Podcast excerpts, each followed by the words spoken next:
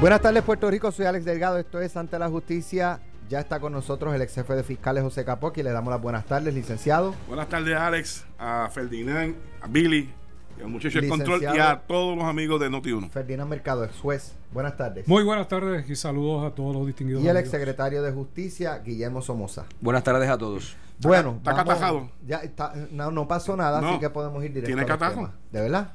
Ayer estuve. Dorian estuvo ayer con muchos sueños. Dejó estragos, estragos. bueno. Triple S. Fue ayer. Los tres, eh, eh, los tres jueces asociados que componen la sala de verano del Tribunal Supremo de Puerto Rico, Raúl Martínez, Mildred Pavón y Roberto Filiberti, declararon no a lugar la petición de habeas corpus presentada por Jensen Medina. Este es el acusado de asesinar a Arelis Mercado Ríos en una marina en Fajardo el domingo 18 de agosto. Eh, según la información, un recurso de habeas corpus se presenta cuando una persona alega que fue encarcelada en contra de la ley y pide que se investigue. Medina Cardona fue ingresado a prisión el 23 de agosto luego de que la jueza Vanessa Sánchez aumentara su fianza a más de un millón de dólares. Inicialmente cuando se le radicaron los cargos por asesinato le habían impuesto 300 mil. Capó, eh, ¿Por qué solicitan ellos o qué argumentan si sabes? Pues la nota no, es, no, no explica, no dice. Eh, o bajo qué circunstancias un abogado pide este o, somete un habeas corpus. o sea, que en este caso, ¿qué puede reclamar que, hubo mal? ¿Qué se puede reclamar? Es un, el, el, habeas corpus ante el Tribunal Supremo es un mecanismo. Eh, un recurso extraordinario. Extraordinario, extraordinario que, eh, donde se tiene que probar que la detención de esta persona resulta ser ilegal, contraria a la ley, como señala la, nota de prensa, ¿verdad? Mas, sin embargo, tendríamos que tener el beneficio del escrito que presentó eh, la defensa, el imputado en este caso, para ver en qué basó la ilegalidad de su detención.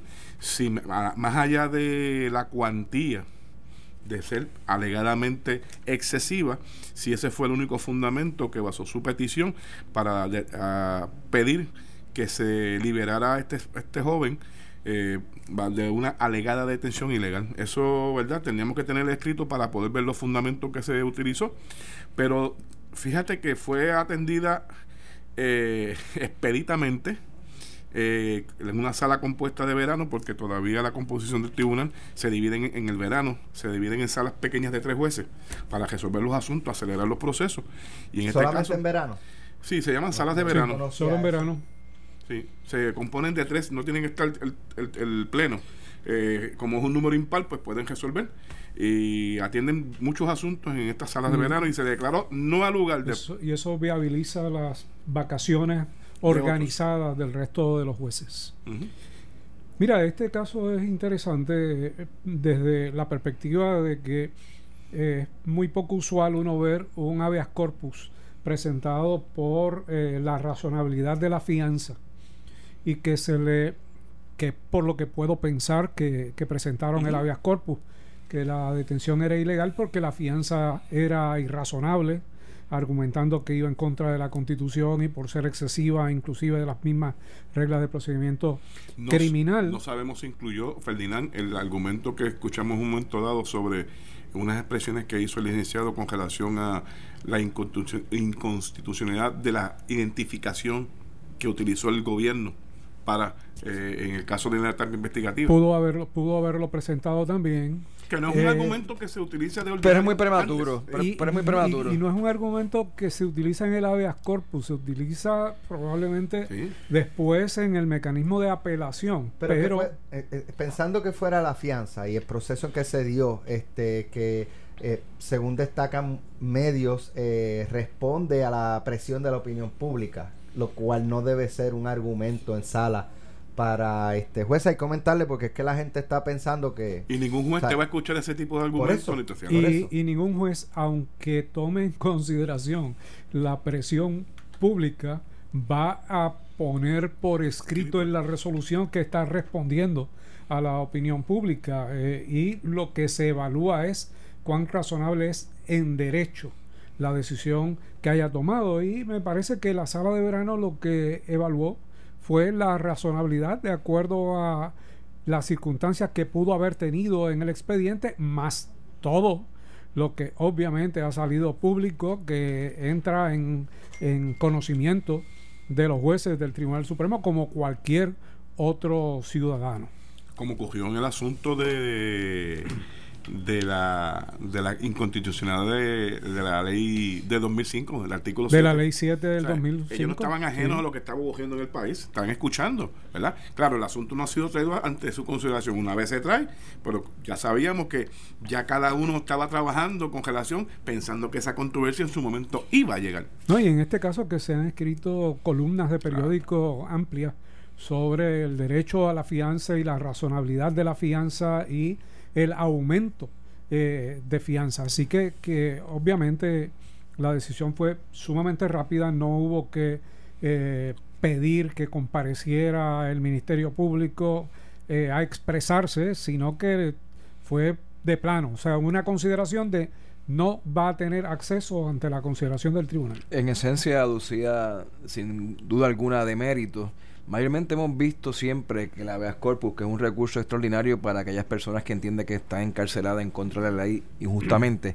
y solicita que se investigue, lo vemos siempre en el circunscrito al derecho a juicio rápido, donde todo acusado tiene derecho a que se ventile su juicio, siempre y cuando esté encarcelado dentro del término de seis meses. Y mayormente lo vemos continuamente, una solicitud de habeas corpus, cuando hay una acusada o un acusado que está ingresado y todavía no se le ha dado el debido proceso de ley para ser pasado a prueba en su contra. Y, este, cuando hablamos de recursos extraordinarios, hablamos de recursos que inclusive pueden llevarse directamente ante el Tribunal Supremo, como es el habeas corpus, el mandamus, el quo famoso presentado. Lo que hablamos con la, en el caso de la gobernadora y, y son eh, el mandamus también son y el injunction, pero que por lo general el Tribunal Supremo no los atiende. Se pueden presentar en primera instancia ahí, de primera mano, pero por lo general van directo, correcto. No, no los, no los atiende porque hay otros mecanismos, pero en este caso, pues, eh, pues no quedaba mucha alternativa. Lo pudieron haber presentado en el Tribunal de Apelaciones también, pero lo presentaron ante el Tribunal Supremo, agotaron agotaron el habeas corpus en cuanto a la fianza. Fíjate que también pudieron haber solicitado una rebaja de, fianza, no lo, no lo han hecho todavía. Siempre fue el Ministerio Público el que recurrió. Ahora es, bien difícil que un tribunal revoque una decisión del Tribunal Supremo en cuanto a un no al lugar. Tiene que llevar argumentos diferentes a los que llevó ante el Tribunal Supremo en el habeas corpus. Es importante lo que tú señalas, Ferdinand, en el sentido que de ordinario eh, el tribunal hubiese podido pedirle al Procurador General en representación del, pueblo de Puerto Rico, o sea, del, de los fiscales, que expusiera su posición a los planteamientos que estaba que hizo la defensa en su escrito y sin embargo ni tan siquiera necesitó de la argumentación del procurador general y lo rechazó eh, con la, de, su, de, su, de, su, misma faz del documento. y aquí habíamos hablado ya que creíamos que un millón ciento cincuenta mil dólares estaba razonable dentro de los parámetros pero, a base de todo. Pero todavía hay, o sea, vamos a explicarle a los amigos que nos escuchan. O sea, se le aumentó la fianza, no la pudo prestar, fue un habeas corpus, se declara no al lugar porque su detención no es ilegal, todavía tiene la oportunidad de poder prestar esa cantidad mediante una fianza hipotecaria. Lo puede hacer en cualquier momento. Puede prestar la fianza impuesta a través de fiador o un fiadores, porque por la cuantía de ordinario este, buscan más de un, por, ser la cuantía tan alta, buscan varias compañías de fianza que aseguren esa cantidad. La realidad es que obviamente van a perder, si es con fiadores privados, van a perder una cantidad sustancial, correcto. Se llama comprar la fianza y no todo el mundo está dispuesto ni tiene esa capacidad monetaria ah, para poder perder esa cantidad de dinero. y no todo el mundo eh, que tenga una propiedad sobre 2.5 millones también está tampoco está dispuesto a perderla porque en este caso realmente no eh, podemos decir que la persona no se va a evadir. Y, y aclarar algo Ferdinand que todavía sigo escuchando eh, eh, gente repitiendo los efectos de que eh, si puede pagar al 10%. Miren, amigos, por el delito de asesinato está excluido de que la persona pueda pagar directamente el 10% del monto de la fianza. La ley se lo prohíbe. El juez no tiene discreción ahí para aceptarlo. Y, y la diferencia es la siguiente. Cuando se le impone un por ciento en la fianza en otro delito que no sea asesinato, ese por ciento al final del juicio, al final que termina el proceso, se le devuelve a la persona. O sea, la persona puede recuperar ese dinero. En este tipo de casos, como es el asesinato y es el robo, por ejemplo, donde está excluido ese 10%, la persona lo que hace es que compra con ese 10%, que es lo que usualmente cobra el fiador, compra la totalidad. O sea, es el fiador el que pone los papeles garantizando y el fiador con su licencia, su certificado, pone eh, a la disposición del tribunal la totalidad, totalidad que no le paga al tribunal en ese momento, es si la persona incumpliera, si no fuera o se eh, si no compareciera, si no compareciera o se evadiera eventualmente, pero el dinero que se le pagó a los fiadores, ese lo pierde, o sea, ese 10% lo pierde completamente. Bueno, en otros temas, el inicio del caso por presunta corrupción contra el expresidente de la Cámara de Representantes, Jaime Perello, y otros cuatro coacusados continúa retrasándose.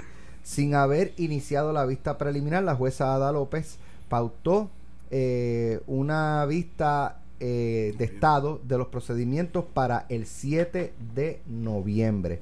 Los delitos imputados en el verano del 2017, o sea, esto lleva dos años son enriquecimiento ilícito, extorsión intervención indebida en operaciones gubernamentales. Un puñado de violaciones a la ley de ética gubernamental contra Perello fueron desestimados. López Santiago tomó la determinación al tomar conocimiento de que dos controversias de derechos relacionadas al caso que han sido evaluadas por el Tribunal Supremo no han sido resueltas, lo que impide continuar el proceso. La oficina del FEI, representada por los fiscales Ramón Mendoza y Leticia Pavón, recurrió al Supremo luego de que el apelativo fallara a favor de uno de los coacusados, Glenn Rivera, cuya defensa argumentó con éxito que de ser procesado a nivel estatal se violaría el precepto de doble exposición, ya que fue procesado y convicto a nivel federal.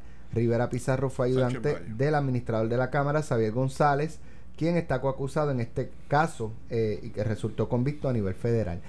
Dos años. O sea, esto es un vía crucis. Sumar un poquito más un vía crucis. O sea, porque el sistema castiga a un acusado de esta forma. O sea, dos años. Entonces, ¿sabes lo que es uno estar con esa incertidumbre dos años? A la expectativa. A ver, en dos años ha ocurrido movimiento del caso. Este, sí, ha, ocurrido, movimiento y eh, son situaciones donde realmente, aun cuando uno pueda pensar que perjudica al acusado, eh, lo está beneficiando en la medida de que se están dilucidando asuntos que le podrían beneficiar a él en la consideración del caso eh, que está ante el tribunal. Bueno, de nueve, de nueve acusaciones bajaron a cinco. se desestimaron cuatro. Se desestiman acusaciones en el origen. Hay cuestionamientos en cuanto a dos de los coacusados que tienen planteamientos en los tribunales, uno de Sánchez Valle y el otro en cuanto a la eh, aplicabilidad de la, de la ley eh, como funcionario o como ente privado y que estoy seguro que eh, a base de la determinación que se tome ahí pues va a haber unas argumentaciones e inclusive podrían utilizarse como testigos en el caso que se sigue contra el expresidente de la Cámara Jaime Pereyó.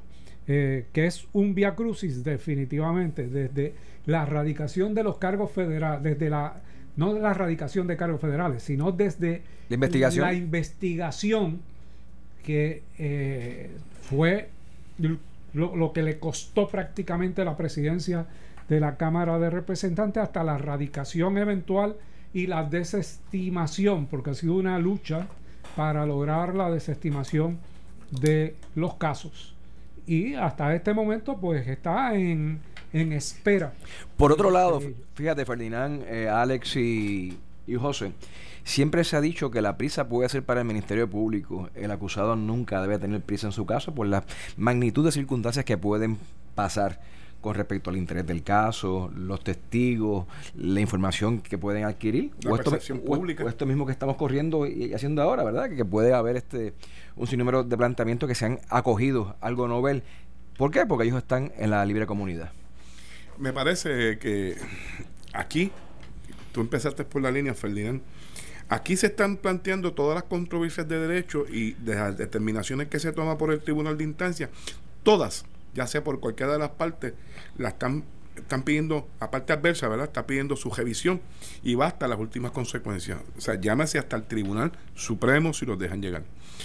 Eso es importante porque cada determinación de derecho que hagan aquí y llegue hasta el Tribunal de Apelaciones o el Supremo, específicamente el Supremo, se convierte en la ley del caso. Correcto. Y al ser la ley del caso, amigos, lo que estamos diciendo es que le está delimitando posteriormente cuando comience el juicio las determinaciones de importantes de derecho del caso, porque ya un tribunal de mayor jerarquía las ha resuelto y el juez tiene que guiarse dentro del proceso por esa determinación que ya de antemano el Tribunal Supremo ha hecho. Y obviamente, pues lo que queda es entonces aplicar el derecho a los hechos del caso.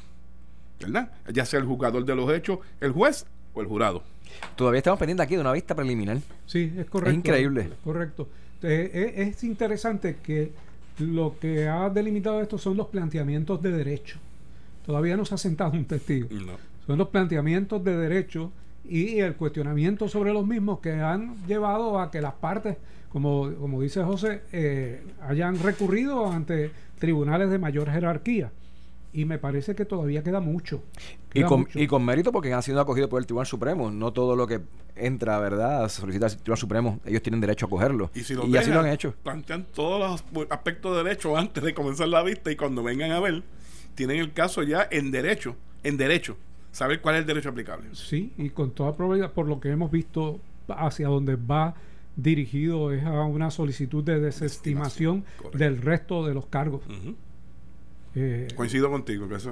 Eso, eso me parece que es lo que... Ahora, en un momento dado, me parece que el juez va a tener que tomar control del caso porque ciertamente si dejamos que sigan haciéndose planteamientos y revisándose, o sea, llega un momento que el juez tiene que tomar control, control del proceso. Este caso es uno de naturaleza política y ya estamos acercándonos peligrosamente al año electoral y político.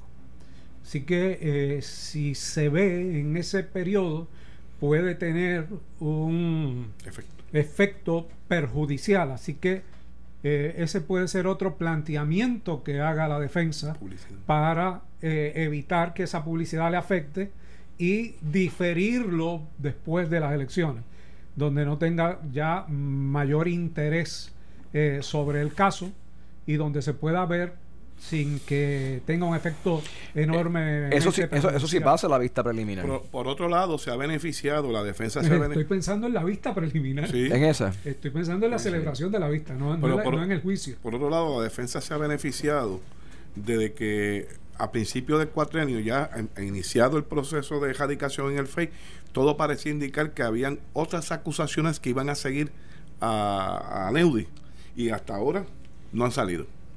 Ni en el foro estatal ni, en el federal. Bueno, en el foro federal la verdad que esto es como, como Dorian. No sabemos por dónde van. Porque se nos dijo que para esta semana o las primeras dos semanas de, de septiembre, ya esta semana concluye prácticamente mañana. No, no al diablo. Concluye mañana, así que no sabemos por dónde anda. al diablo que puede aparecer.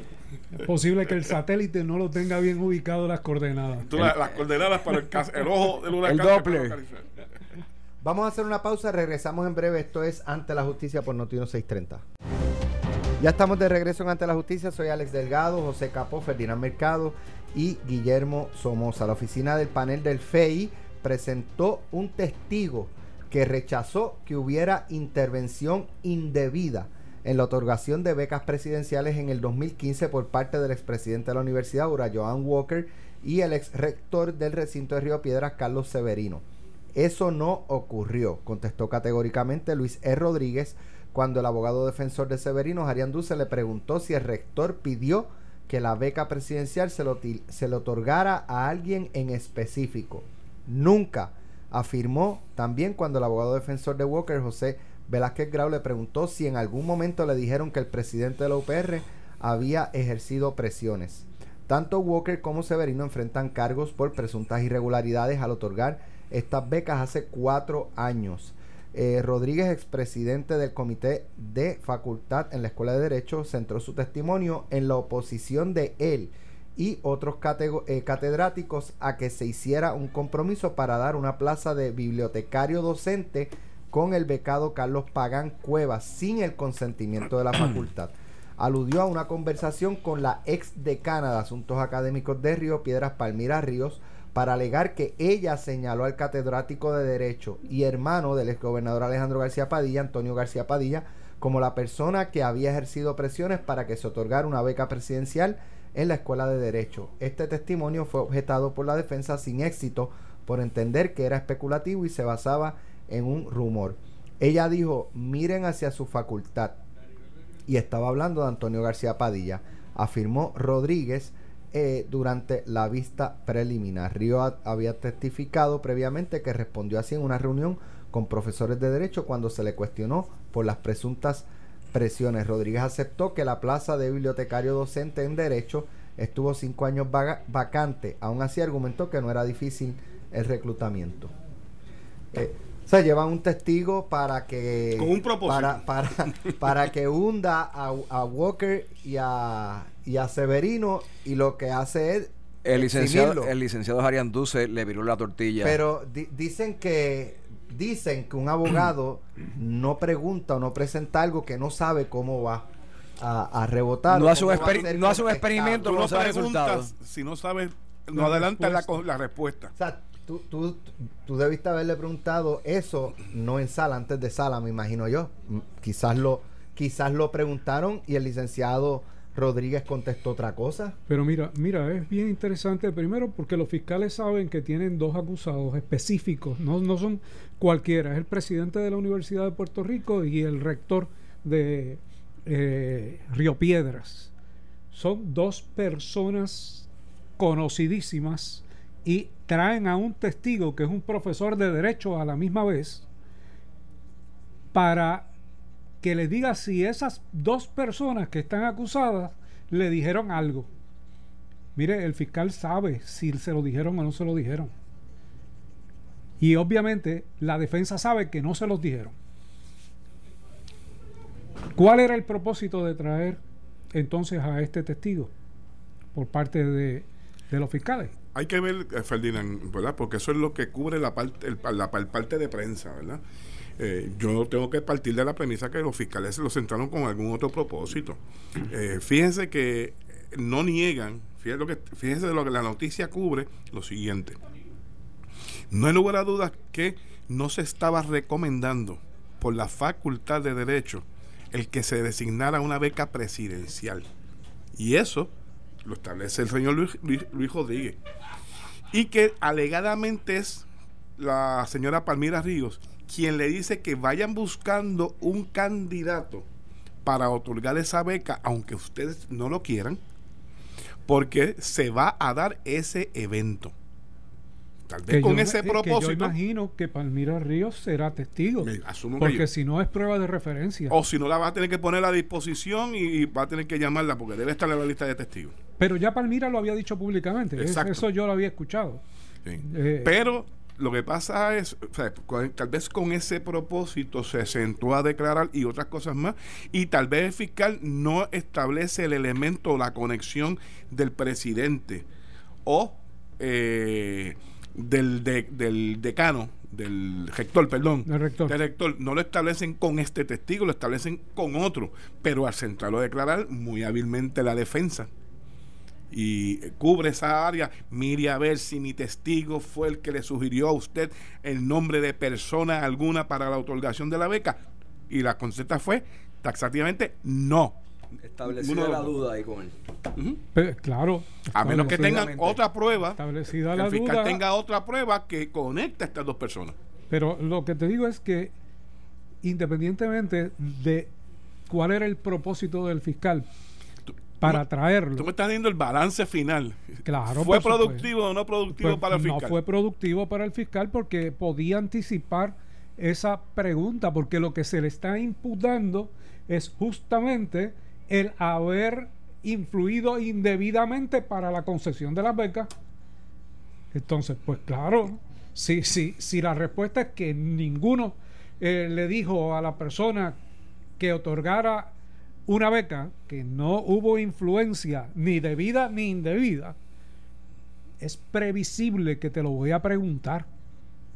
Y es previsible que si tú sabes que esa va a ser una prueba exculpatoria, pues deja que te la presente la defensa, no, la, no lo sientes. O tráelo tú mismo y desestima los cargos.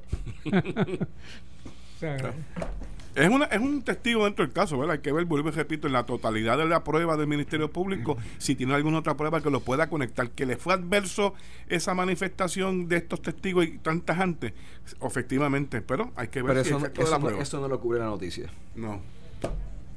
Pero la, noticia probablemente este, sí cubra la eh, declaración o la determinación final eh, que se dé en este caso, donde por lo menos hasta este momento yo no he visto que haya una vinculación directa de estas dos personas en cuanto a la concesión ilegal de la Yo no le he dado seguimiento al caso, pero obviamente, digo, no que estoy adjudicando si son culpables o no, lo que estoy diciendo es que obviamente pasó la 6, pasó vista preliminar, ha pasado mociones eh, interlocutorias y está en el proceso. Pero obviamente sabemos que, que, la, el quantum de prueba es diferente en esas etapas previas al juicio y que en el juicio es donde se ve la realidad o la verdad jurídica Muchas gracias, senador. O la verdad jurídica que eh, se da en este caso. eso es una honra. ya estamos, ¿qué hora es? La menos cuarto todavía. Claro, que queda tiempo. Ya Mario está por ahí. Calienta motores, Mario. Calienta motores, Mario. Feliz felicitaciones en tus 25 años. 25 por 2, pero estás 119. Muy bien, eso es lo importante. Felicidades, Mario. Bueno, eh, el presidente del Tribunal Federal para el distrito, de Puerto Rico, Gustavo Gelpi, se expresó complacido con el nombramiento de la magistrada Silvia Carreño como jueza federal que hizo el presidente de los Estados Unidos, Donald Trump. A los jueces nos enorgullece enormemente que el presidente Trump eh, la nominara para ocupar la plaza de eh, la plaza vacante de juez de distrito, comentó en declaraciones escritas. El PI hizo las expresiones luego de juramentar a Carreño Col a su segundo término como juez magistrado. Los magistrados presiden juicios civiles, pero no los criminales. Pueden presidir las vistas iniciales, las de fianza, de lectura formal de acusaciones y de supresión. Reciben los pliegos acusatorios que emite un gran jurado y las denuncias de la Fiscalía Federal. Emiten órdenes de arresto, de allanamiento y registro. La juramentación de Carreño Col a su segundo término ocurrió luego de que el Comité eh, de mérito recomendó y el Pleno del Tribunal la renombró, explicó el. El presidente del Tribunal de Distrito se reservó comentarios adicionales durante el proceso de confirmación ante el Senado Federal por deferencia a dicha rama de gobierno. Pues mira, eh, con este nombramiento de la eh, magistrado se llena la plantilla completa del Tribunal de Distrito Federal para Puerto Rico recientemente llenaron una vacante, quedaba una, eh, y eh, la eh, magistrada Silvia Carreño, hoy ya juez federal, pues completa esa, esa plantilla. ella va a confirmación del Senado. Si hay nombramiento de presidente. por eso. Sí, es un nombramiento como Ella es magistrado y la, designan para jueza. A los amigos que nos escuchan, esto es como si fuera un juez municipal y lo ascienden a un juez en propiedad superior. con la diferencia de que el magistrado no lo designa el presidente, sino que lo designan los jueces del Tribunal de Distrito Federal. Enhorabuena, una juez muy balanceada, con plena capacidad, ya tiene su experiencia en el Foro Federal. Y con esto, como dice Ferdinand, ya están todas las plazas. ya están llenas todas las plazas. Todas las plazas. completa. Y en, en, el tribunal estatal no ocurre de esa forma. O sea, no hay unos jueces que atienden uno, o sí, también. No, en el tribunal eh, estatal, eh, todos los jueces tienen que ser nominados por el gobernador o la gobernadora y confirmados por el Senado. No existe la categoría de magistrado, sino de juez municipal, que es más o menos el equivalente, eh, que se compone de los jueces de primera instancia, tanto el municipal como el juez superior. En este caso, pues no los nombra el tribunal, que es algo que se ha planteado en cantidad de ocasiones, que el tribunal tenga, el Tribunal Supremo tenga la oportunidad de nombrar tanto en eh, segundo término de los jueces como inclusive los jueces municipales, pero la realidad es que eh, no, como opera la ley de la judicatura, es totalmente distinto. Lo que le llaman un juez de carrera no lo hay. Lo, No lo hay. lo más parecido a ese esquema federal sería que el Tribunal Supremo sí tiene la facultad para hacer una determinación provisional de nombrar un juez municipal para ciertas funciones, como si fuera un juez eh, superior. Sí, las designaciones, se hacen Designaciones. las designaciones Lo más parecido que Eh, se da en el sistema nuestro. que se da, pero, pero la realidad es que aquí opera, aun cuando no hay una carrera judicial, eh, sí se han ampliado los términos suficientes prácticamente como para que sea equivalente. Eh, en- justamente en, est- en esta administración se amplió de 12 años A a 16. 16 años, que realmente los pudieron haber ampliado a 20. Es si que ese no era el querían propósito, pero, co- pero coincide. si querían hacerlo, no, el propósito era tener control total y absoluto de la rama judicial con un nombramiento de una administración específica.